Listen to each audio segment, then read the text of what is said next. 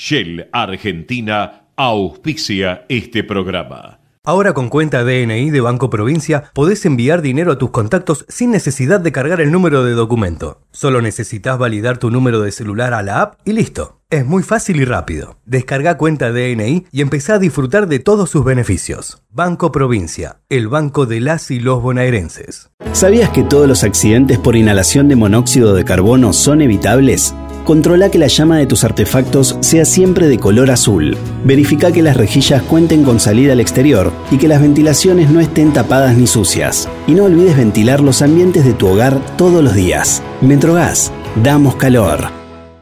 No dejemos de cuidarnos.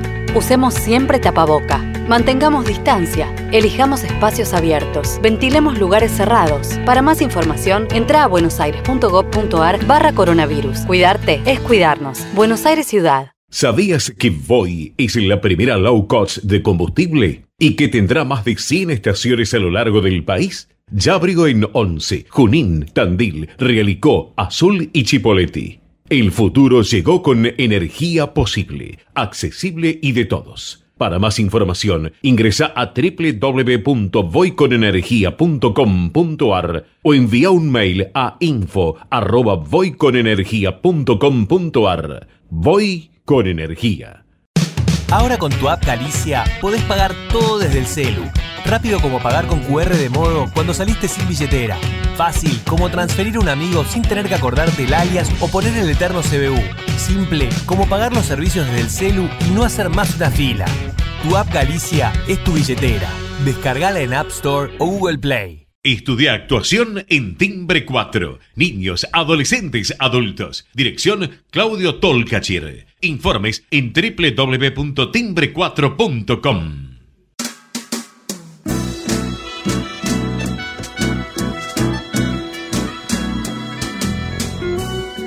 Entrevistas con los protagonistas de la política, la cultura, el espectáculo, la música y el deporte. Un diálogo abierto para pensar desde una óptica diferente. Voces y memoria, los martes de 20 a 21 con la conducción de Hernán Dobri. A noite fecunda os gritos do seu sangue.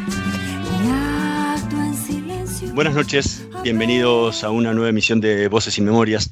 Hoy nos acompaña un empresario, productor cinematográfico.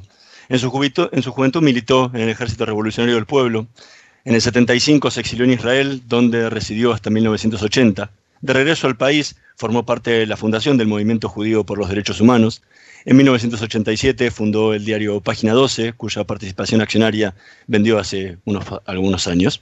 Es presidente de la Asociación de Productores de la Cultura Audiovisual y jurado de diversos festivales de cine internacional. En 1990 creó la productora Aleph Media, dedicada al cine con la que lleva realizado más de 100 películas. En el 99 compró el canal Aleph, Televisión y en 2002 Azul Televisión junto a Daniel Haddad y Benjamín Bifnovsky.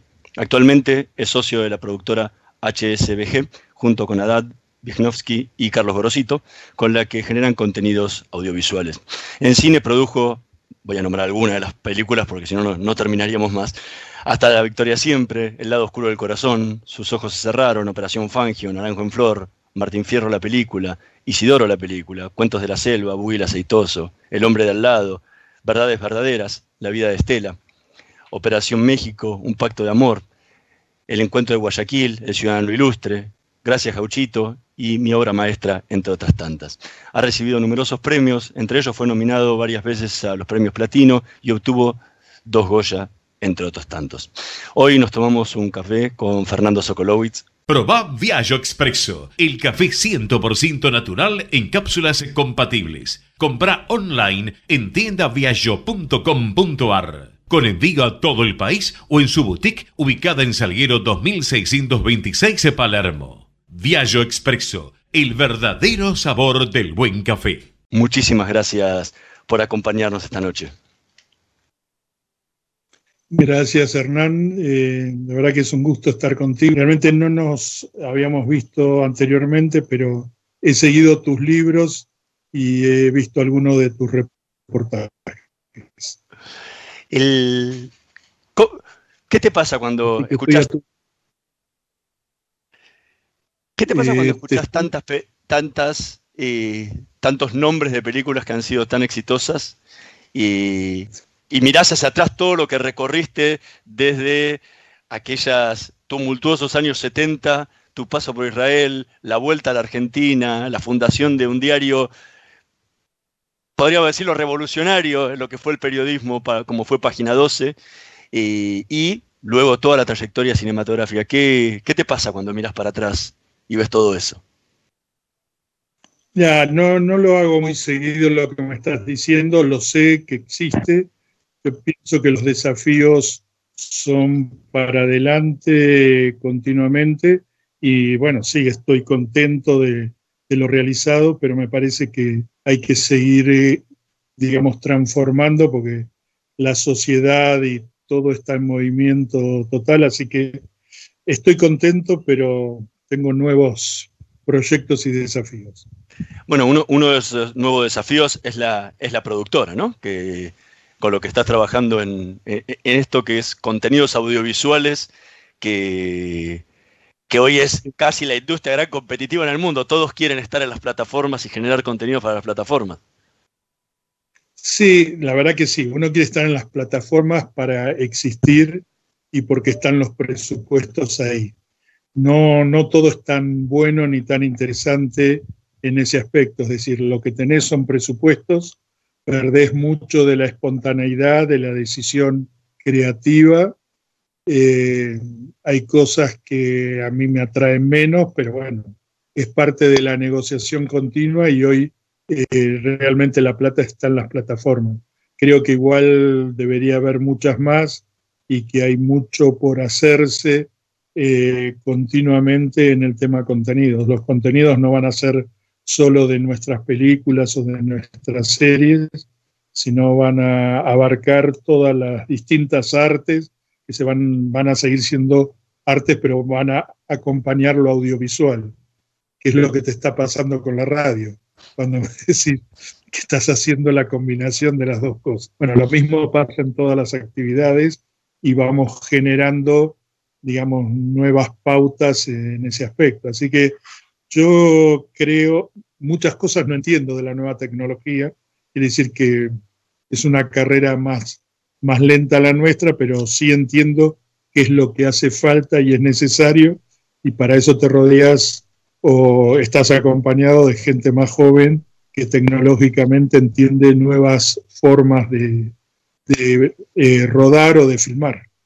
Ahora, uno de los objetivos que te escuché decir en alguna entrevista es hacer productos premium para, las plataformas.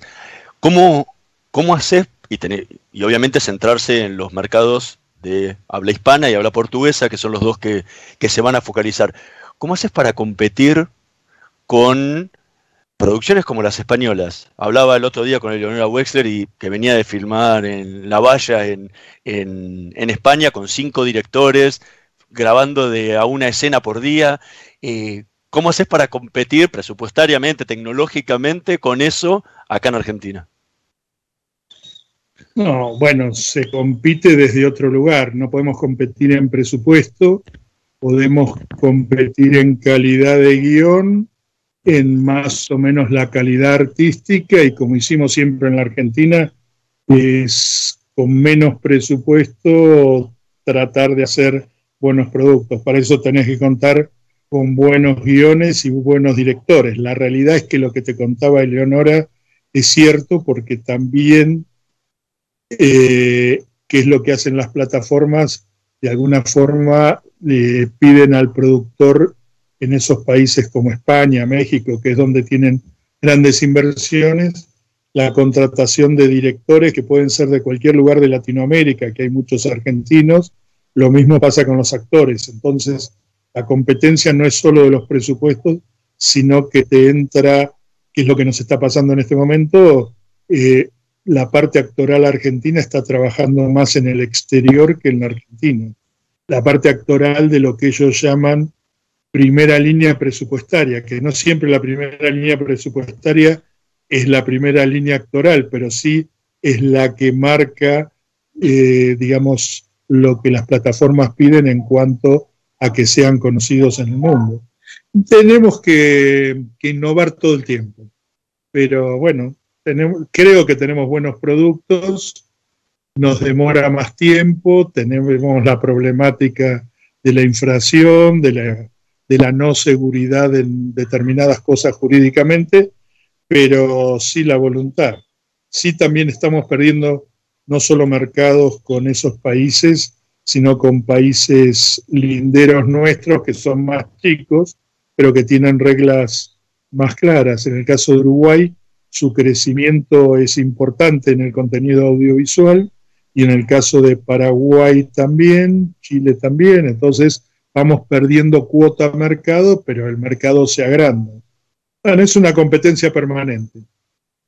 Y dentro de tu rol como productor, uno sabe cuando habla el director técnico de las inferiores de un club que ve y dice, este pibe pinta para crack.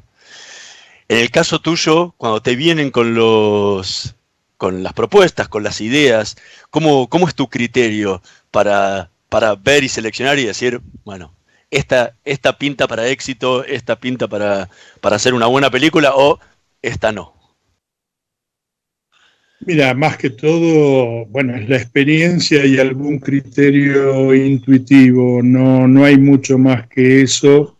Y por supuesto trabajar con un equipo de gente que, que lee en punto, hacemos reuniones de trabajo, pero no hay formas distintas a las que venimos operando. Yo tengo o una debilidad o una fortaleza, como se lo quiera ver, y a mí me interesa muchísimo contar historias sociales, históricas, culturales, y eso me perfila en un negocio que de pronto no es el más lucrativo, pero es el que más me interesa a mí. Entonces es como un segmento que de alguna forma en la Argentina me siento referente en esos aspectos y busco esos proyectos y esos desafíos. Eh, si vos me preguntás si de alguna forma eh, la comedia más comercial, el producto más eh, liviano, que sé que tiene muchos más espectadores y muchas más visitas, lo puedo hacer, pero para usar un término futbolístico, lo hago a veces, pero no me calienta. ¿Y eso a la hora de traspolarlo a las series? ¿Cómo, cómo se lleva? Porque ahí, el criterio eh, es diferente.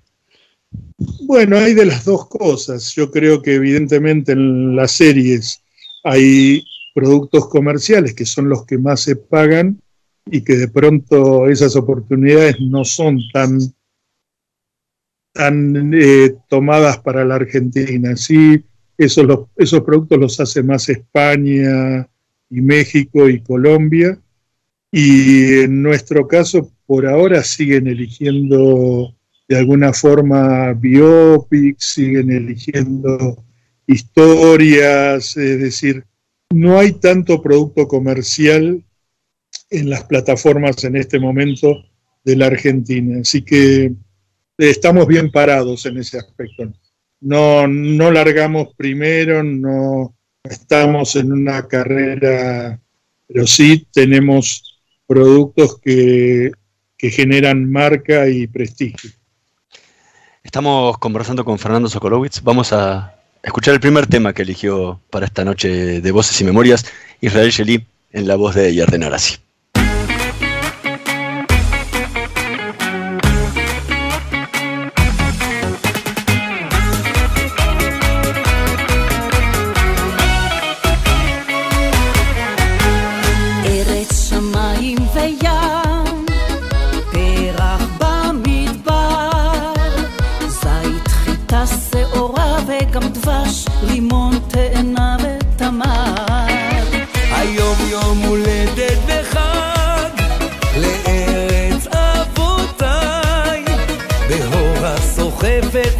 במחול ויחד נשיר על בלי די סובו מעגלים שירו להילולים. מי זוכר חוגגת בעין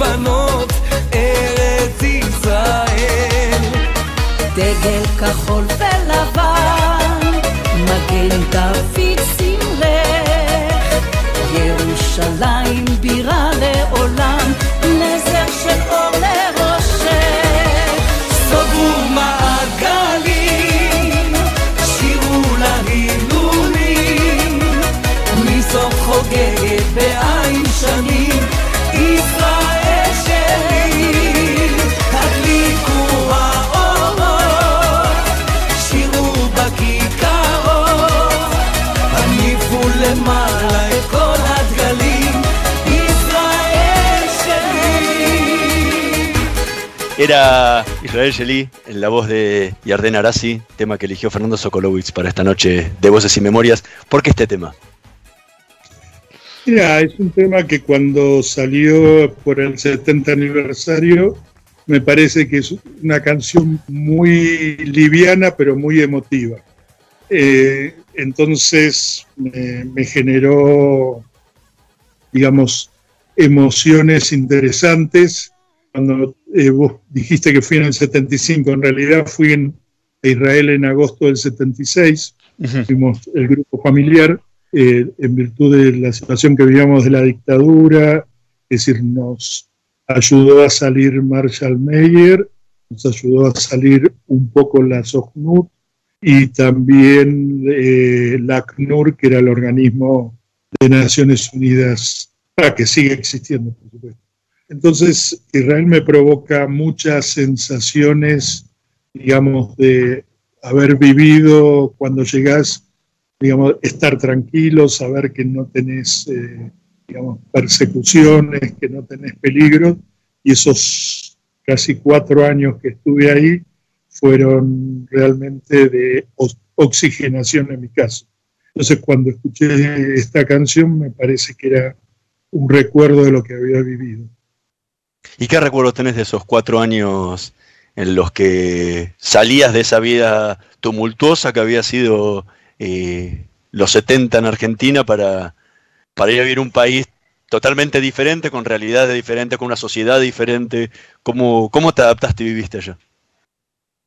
Ya, yo eh, fui a un Mercasclita en Bercheva y después me instalé a los seis meses en Rehovot. Hice diversas actividades, estuve, bueno, estuve también, hice el servicio militar porque llegué como inmigrante, pero ya como casado con hijos, por lo tanto me tocó nueve meses y después los miluim respectivos. Entonces todas las vivencias fueron muy ricas, es decir, tanto en los trabajos como con los vecinos, como en el ejército, es decir, toda gente que nos recepcionó bien, eh, con los argentinos y latinoamericanos que llegaban, tuvimos realmente un- una relación interesante, armamos también allá una pequeña organización de derechos humanos por la situación en la Argentina. Eh, lo que aprendí un poco, digamos, te diría casi fundamental, es, yo no había vivido en un país con reglas tan democráticas como la de Israel, porque había vivido en la Argentina nada más. Y entendí que no importa cómo pensabas o cómo eras ideológicamente, había un sentimiento o una sensación de país organizado. Entonces podía ver a una diputada que me acuerdo el nombre, Geula Cohen, que era de, del Likud, eh, y que trabajaba por el tema de la libertad de los, en Latinoamérica y era del Likud, pero entendía que Entonces me parecía interesante ver cosas que en Latinoamérica no se daban. ¿Y cómo fue el, el, el salto del regreso? Cuando te tocó volver. Bueno, no vine directamente, estuve de un- me quedé unos meses en España, después unos meses en Brasil, fui haciendo un regreso de a poco y en un momento dado desde Brasil decidí, decidimos, porque siempre era en familia, volver a la Argentina.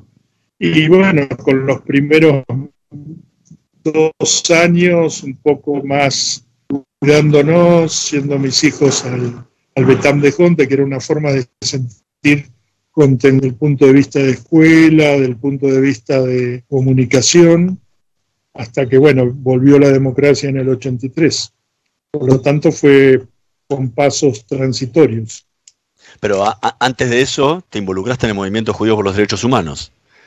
Que, Sí. que, era, to- que, que era todo un tema en ese momento eh, mantener la identidad judía dentro de lo que, de lo que fueron los movimientos de derechos humanos, eh, con personajes fuertes, tan fuertes al lado como el rabino Marshall Mayer, Herman Schiller, eh, encabezando. Sí, la verdad que fue una relación con Marshall, fue una relación muy buena, con Herman también. Y lo que era interesante era la articulación con los otros ocho organismos de derechos humanos, donde de alguna forma había gente con una alta generosidad y otra siempre más dura con respecto a por qué un organismo específico sobre el movimiento judío y tener que explicar eso que me parecía difícil explicar porque ellos entendían que podía existir el movimiento ecuménico pero no el judío. Estaba el movimiento ecuménico de derechos humanos pero no el judío.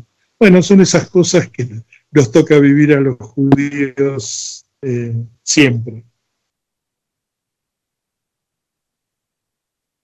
Eh, no sé si me escuchas. Sí, eh, ahora el... ¿Por qué te... Dentro, dentro del movimiento judío por los derechos humanos, te pusiste a trabajar con el tema de presos políticos? Y recorrer cárceles y trabajar en una zona de las más duras. Eh, ah, ¿por, qué, ¿Por qué elegiste eso? Porque a mí me parece que de alguna forma eh, era, digamos, ser un sobreviviente de la década del 70 te da también obligaciones internas y me parece que era gente que había, que estaba en situación difícil, bueno, y había que estar cerca. Eh, no, no tenía, de, yo no los conocía previamente porque la gente, tengo compañeros desaparecidos, pero no había tenido presos. Pero realmente tuve una buena relación con ellos y, y fue enriquecedora. Antes de eso, antes de, antes de salir a Israel y todo, y todo lo, que contabas recién, formaste parte del ERP. ¿Por qué decidiste sumarte al ERP en ese momento? Era una voy a decirlo en forma fortuita, era una casualidad. Yo había salido de otra organización donde había entrado en crisis, que era la FAL, y tenía un contacto en el ERP, y por eso me acerqué, pero todo lo que decimos ideológicamente, la realidad es que éramos muy esquemáticos en lo que decíamos. Eh, hoy visto a la distancia, por qué estabas en una organización o en la otra, yo te diría que era porque era el círculo al que pertenecías o el círculo al que te habías acercado, pero no es que había, tal como es mi experiencia, diferencias. Sí, en el caso de la FAL era una organización muy chica, te diría casi de decenas de, gente que participábamos, o a lo sumo 100, pero en las otras organizaciones eran más grandes, pero las diferencias eran muy, pero muy, muy pocas, sobre todo en organizaciones no peronistas. Y yo estuve en organizaciones no peronistas por no serlo, nada más. Y hoy, y hoy que lo ves a la distancia, ¿cómo, cómo recordás esa experiencia y cómo, y, cómo lo ves después de todo lo que pasó luego y, y, y lo que fueron los 70? Mira, yo lo veo como, digamos, no se puede verlo solo individualmente, me parece que hay un contexto mundial, en ese contexto mundial estaba, digamos, situaciones que tenían gran influencia en todos nosotros, lo que fue sucediendo en la década del 60, digamos, lo que fue la revolución cubana, lo que sucedió en Francia, digamos, los movimientos de liberación en todo el mundo. Quiere decir que la Argentina estaba dentro de ese contexto, dentro de las particularidades de Argentina, no tenía, a diferencia de Uruguay y Chile, no tenía ni comunismo, también para dejar dentro de sus estructuras a las necesidades que tenían los movimientos juveniles. Eh, yo, todo, te diría que yo nací en el 49, eh, si uno no conozco el periodo, porque era muy pequeño, hasta el 55, pero el 55 te diría hasta el 76 que me fui, habremos tenido un año y medio de gobierno, o dos años de gobierno de Frondizi sí. condicionado y tres años de gobierno de Ilía condicionado. Así que eh, uno no aprendió a vivir en democracia por la experiencia que tuve en el 76 de entender que eran las estructuras democráticas. Nosotros no la habíamos tenido y mi camino fue, digamos, dentro de ese contexto, dentro de los movimientos revolucionarios. Ahora, el costo humano fue fuerte, pero entiendo que toda evolución social del hombre, lo escuché hace poco, hace unos años, hicimos una película de la vida del Pepe Mujica que se llama La Noche de 12 años, y él en una de las charlas, de las conferencias, que no me acuerdo si fue en el Festival de Venecia, dijo, cuando le preguntaban, bueno, ¿usted qué piensa de las experiencias y de los humanos de la década del 70? Dijo, son realmente costosas, pero todo movimiento social nunca te debe, nunca, digamos, lograr las ocho horas, lograr el derecho de huelga, lograr el voto, eh, digamos, universal, lograr que la mujer vote, todo ese tipo de cosas, nunca lo entregaron, siempre fue con luchas. Entonces, de alguna forma, la organización sindical, todo tiene que ver con luchas y con costos humanos altos. Entonces, en ese sentido, la década del 70 cumplió un rol sobre, aunque sea el nunca más de volver a golpes militares en Latinoamérica, que no es poco. Estamos conversando con Fernando Sokolowitz. Vamos a hacer una pequeña pausa. En un minutito más volvemos con más voces y memorias.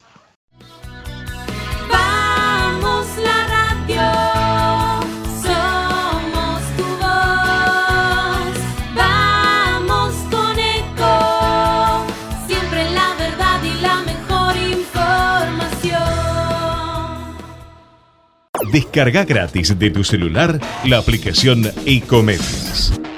Podés escucharnos en vivo, informarte con las últimas noticias y entrevistas en audio y video. Búscala y bajate la aplicación Ecomedios. Podés vernos en vivo en ecomedios.com.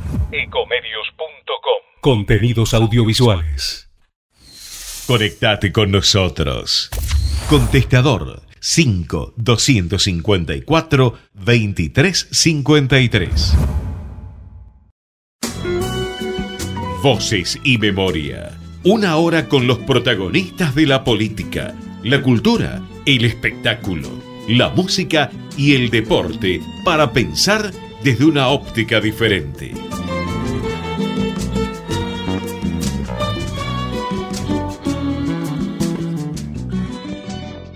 Seguimos conversando con Fernando Sokolovitz en, Voces y Memorias. Recién hablabas un poco de los 70 eh, en cuanto a la lucha armada.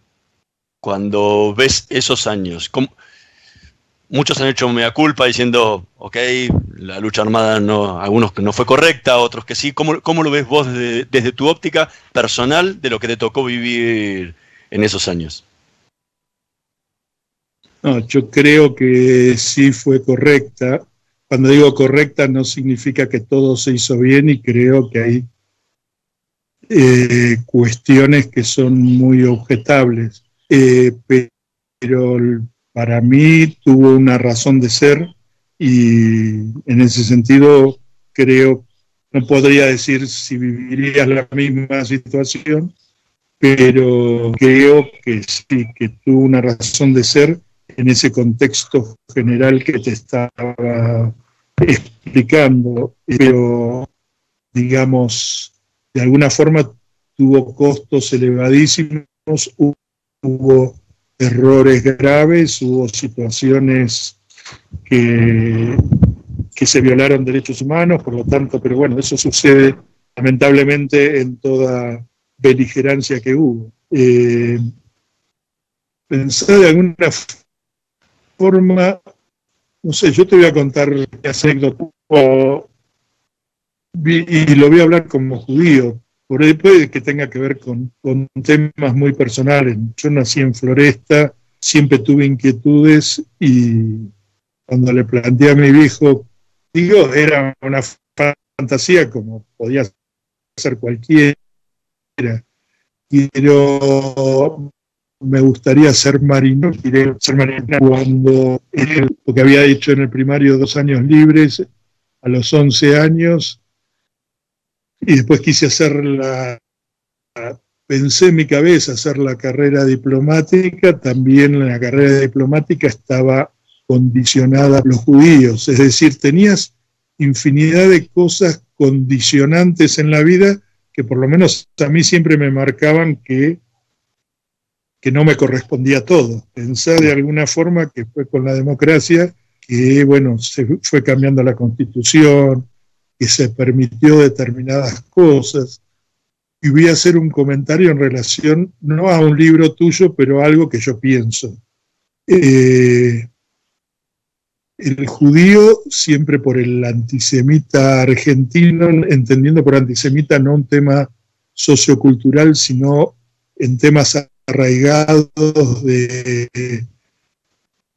la religión católica, de la iglesia en la Argentina, con los militares y todo eso. esta es una interpretación mía, no digo que sea cierta, pero después de haber vivido en Israel, después de tu libro sobre el equipamiento de las Fuerzas Armadas Argentinas durante la dictadura, yo creo que se produjo algún cambio en esos milicos antijudíos, en, llegando a comprender que era el Estado de Israel y que eran los judíos.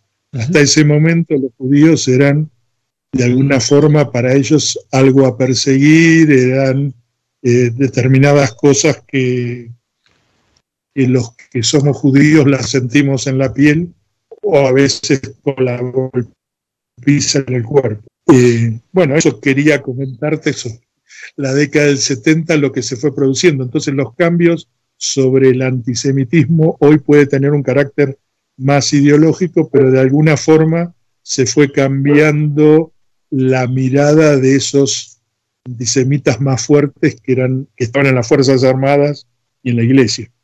Y ante toda esa situación que vivías en los 70, después de vivir cuatro años en Israel, ¿por qué volviste?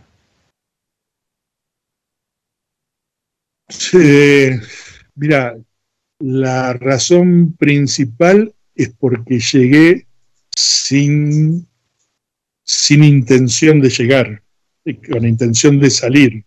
Entonces no era una sensación, Hernán, en la cual me sentí cómodo.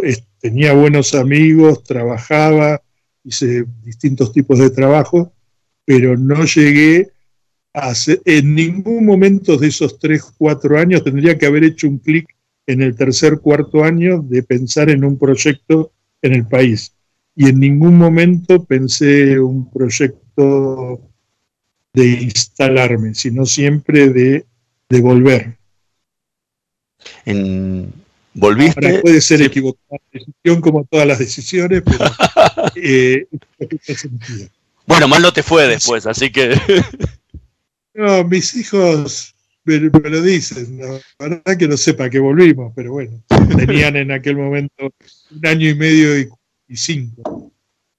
El, después de que volviste empezaste a, a trabajar, trabajabas en la industria cerradera, hasta que empezaste, empezaste en los medios.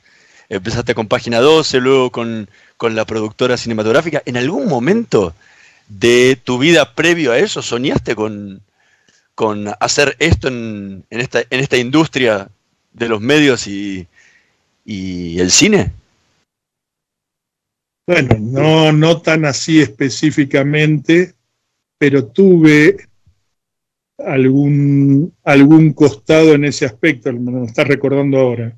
Eh, cuando tenía, no sé qué edad, pero 12, 13 años, con unos amigos nos reuníamos tipo en alguna de las casas de nuestros padres y le pusimos un nombre, algo a, que era la reunión cultural entre nosotros que se llamaba, y eran reuniones sobre lecturas y sobre cosas, actividades que queríamos hacer uh -huh. en el mundo, digamos, de, de, la escritura y ese tipo de cuestiones. Por lo tanto, sí, la inquietud estuvo siempre y, bueno, se fue dando, después se fue, digamos, el, a mí entrar en la industria audiovisual me resultó un paso muy importante después de la gráfica.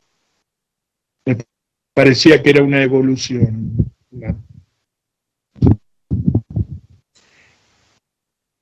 ¿Y en, en qué Bueno, de, sí. No, te, te, preguntaba, o sea, llegás a la gráfica eh, casi pegado a lo que tenía que ver el movimiento judío por los derechos humanos, en, en ese contacto que, tuviste con, con, Jorge Lanata, que fue, que bueno, la, la historia de Página 12 eh, es conocida, eh, pero ¿qué te pasó? ¿Qué sentiste el, el, primer día que tuviste el diario en la mano con esas 12 páginas eh, listo y a punto de salir a la calle? Eh, el primero, nunca Página 12 tuvo 12 páginas, la primera vez tuvo 16.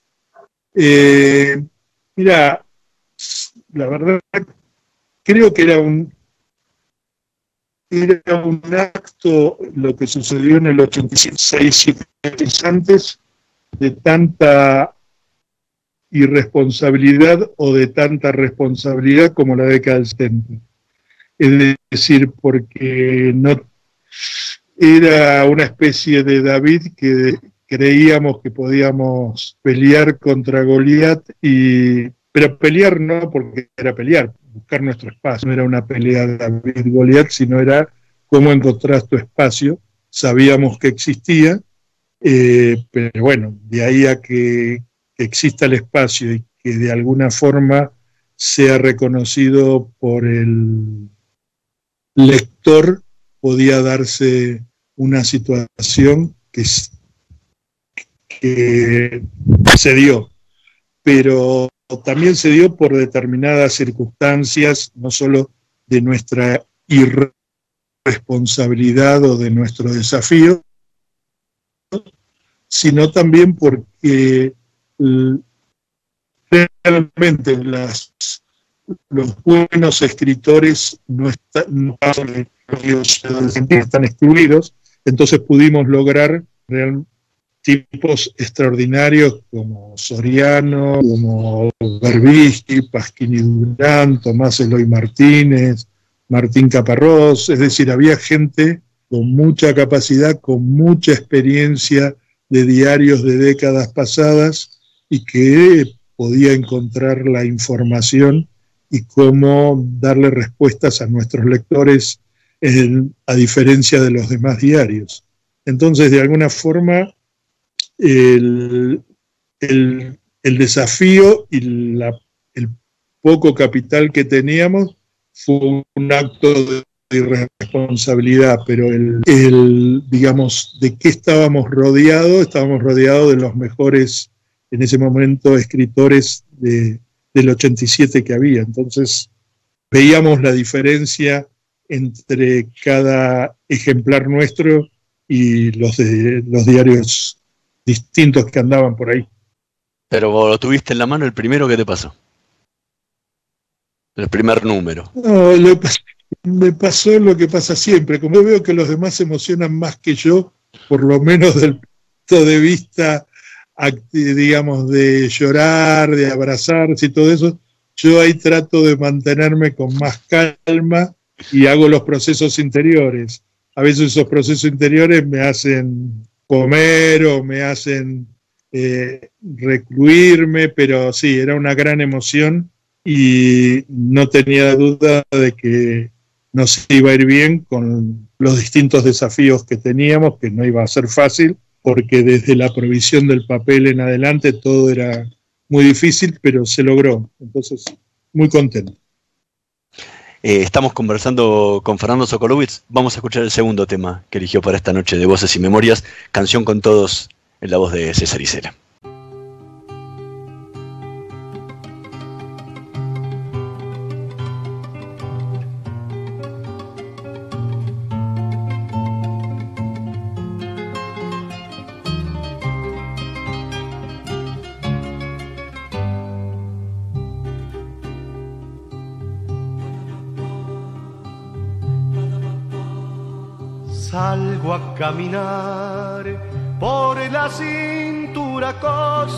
Del sur. Piso en la región más vegetal del viento y de la luz. Siento al caminar toda la piel de América en mi piel y anda en mi sangre un río que libera en mi voz su caudal.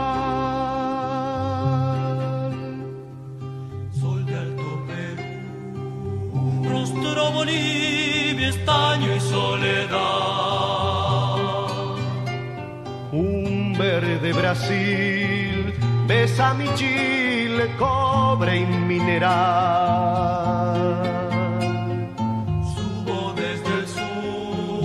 hacia la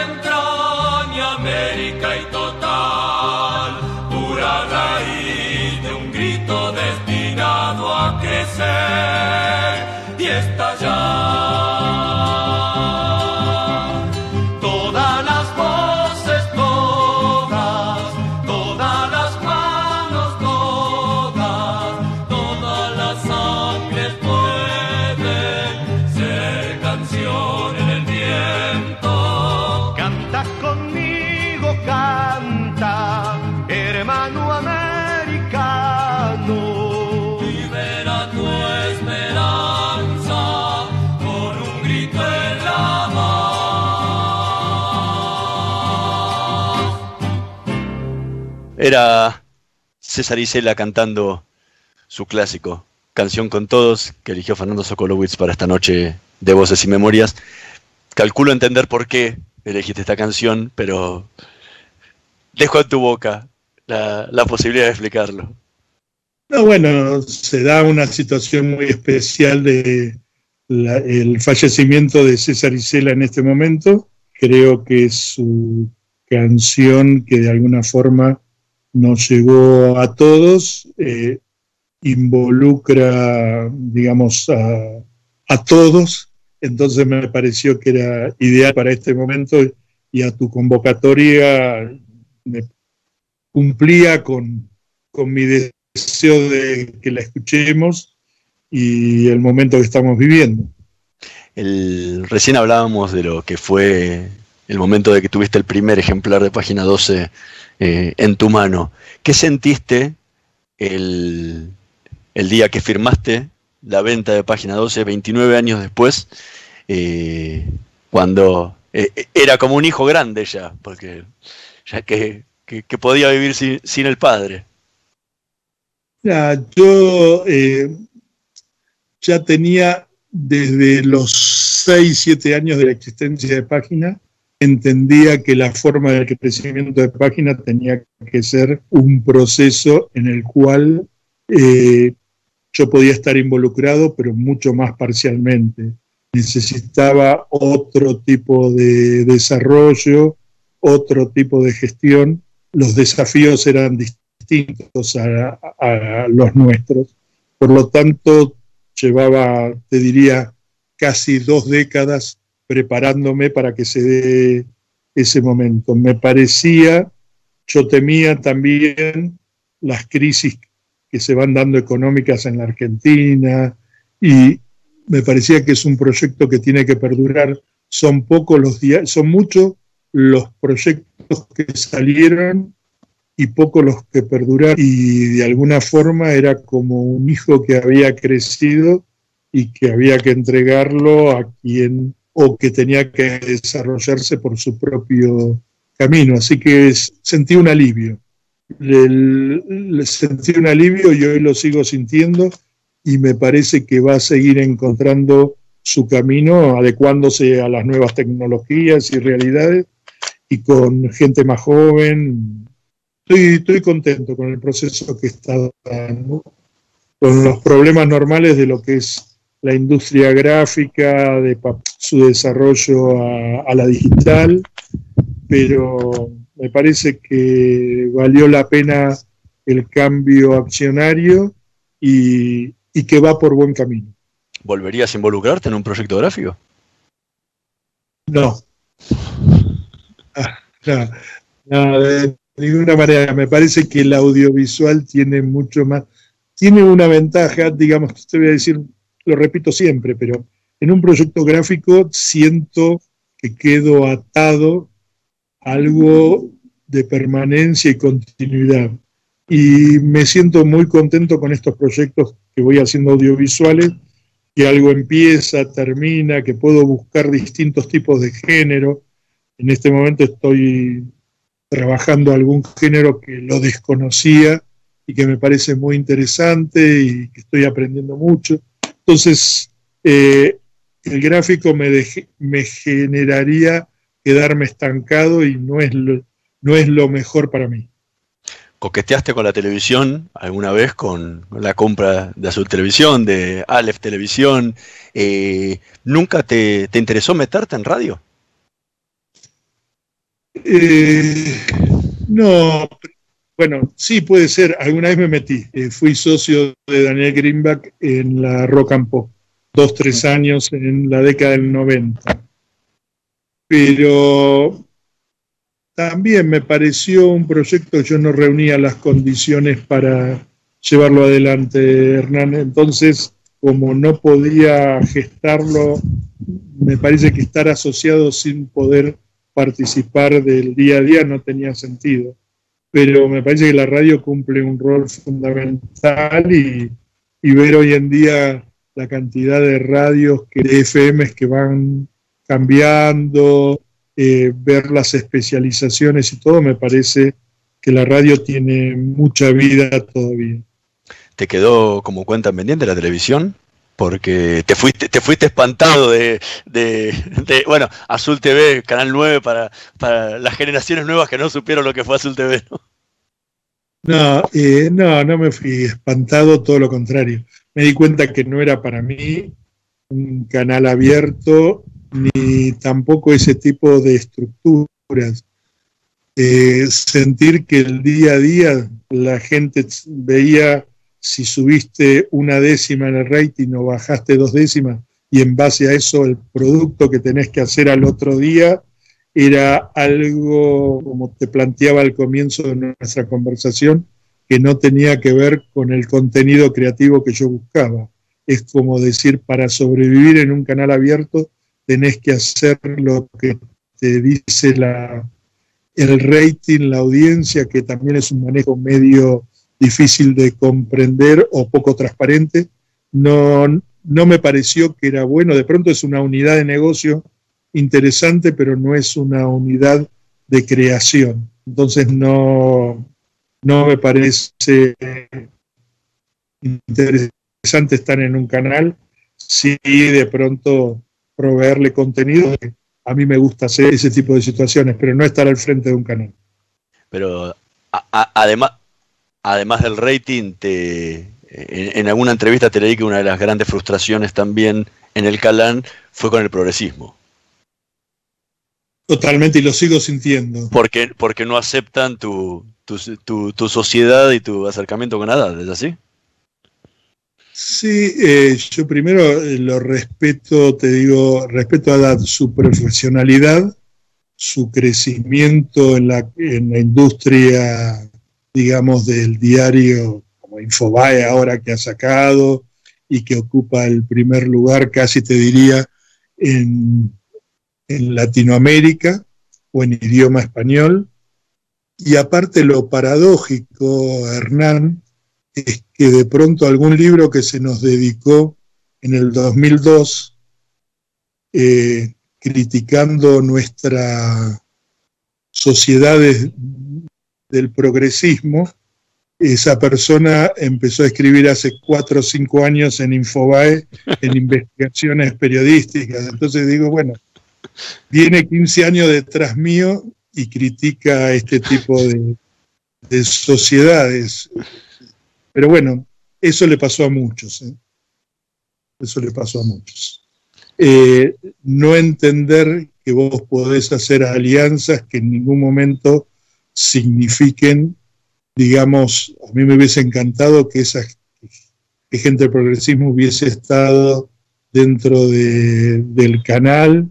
De hecho, tenía reuniones para llevar adelante y ninguno quiso aceptar en el aspecto ese, así que creo que tiene que ver con, con la frustración, digamos, de sentir que no comprende muchas veces el sector progresista la realidad del país que se está viviendo. Y eso también lo sufriste en página 12, porque también tuviste una gran bisagra ahí dentro de la redacción con, con, con parte de los periodistas y el staff eh, que manejaba el diario eh, cuando, te, cuando te asociaste con la... En el caso de la conducción del diario, sabía la asociación, de hacía dos, tres meses que la estaba negociando, por lo tanto en el caso de ellos no fue. Fue otra gente que se consideraba parte de la conducción del diario, estaba en la parte periodística. La verdad que a esta altura poner nombres no es por, digamos, por achacar, pero hubo de pronto algún periodista que hasta escribió algo en el diario sobre este es el límite, el diario no dejará entrar y todo ese tipo de situaciones, las ideas de Haddad o toda esa cuestión. Y después cuando esa persona a los pocos meses pasó a ser presidente de Telam, se dedicaba a firmar órdenes de publicidad, te diría talonarios enteros para para el grupo Haddad. Quiere decir que, bueno, tiene que ver con formas de ser de cada uno. Yo estoy tranquilo, sé lo que hice, sé dónde, cuando salió el diario yo vivía donde vivo. Ahora quiere decir que ya tenía mi departamento antes del diario, después del diario, sé los productos que hago, así que duermo tranquilo en ese aspecto. Fernando Sogolowitz, muchísimas gracias por habernos acompañado esta noche de Voces y Memorias. Fue realmente un placer haber conversado contigo. Bueno, un abrazo para toda tu audiencia, para vos y espero que estés haciendo un nuevo libro con el cual nos puedas deleitar en el corto plazo. ¿Hay algo de eso? Hay algo, hay algo. No, no podemos, no podemos adelantar, no quemar la idea, pero ojalá que, ojalá que pronto pueda ver la luz nuevamente. Bueno, gracias. Un abrazo para todos. Nosotros nos vamos a reencontrar la próxima semana en la operación técnica Carlos Heinze y Gerardo Subirana. En la edición Javier Martínez. Nos vemos la próxima semana. Shell Argentina auspició este programa. Ahora con cuenta DNI de Banco Provincia podés enviar dinero a tus contactos sin necesidad de cargar el número de documento. Solo necesitas validar tu número de celular a la app y listo. Es muy fácil y rápido. Descarga cuenta DNI y empezá a disfrutar de todos sus beneficios. Banco Provincia, el banco de las y los bonaerenses. Probá Viaggio Expresso, el café 100% natural en cápsulas compatibles. Comprá online en tiendaviaggio.com.ar con envío a todo el país o en su boutique ubicada en Salguero 2626 Palermo. Viaggio Expresso, el verdadero sabor del buen café. ¿Sabías que todos los accidentes por inhalación de monóxido de carbono son evitables? Controla que la llama de tus artefactos sea siempre de color azul. Verifica que las rejillas cuenten con salida al exterior y que las ventilaciones no estén tapadas ni sucias. Y no olvides ventilar los ambientes de tu hogar todos los días. Metrogas, damos calor. No dejemos de cuidarnos.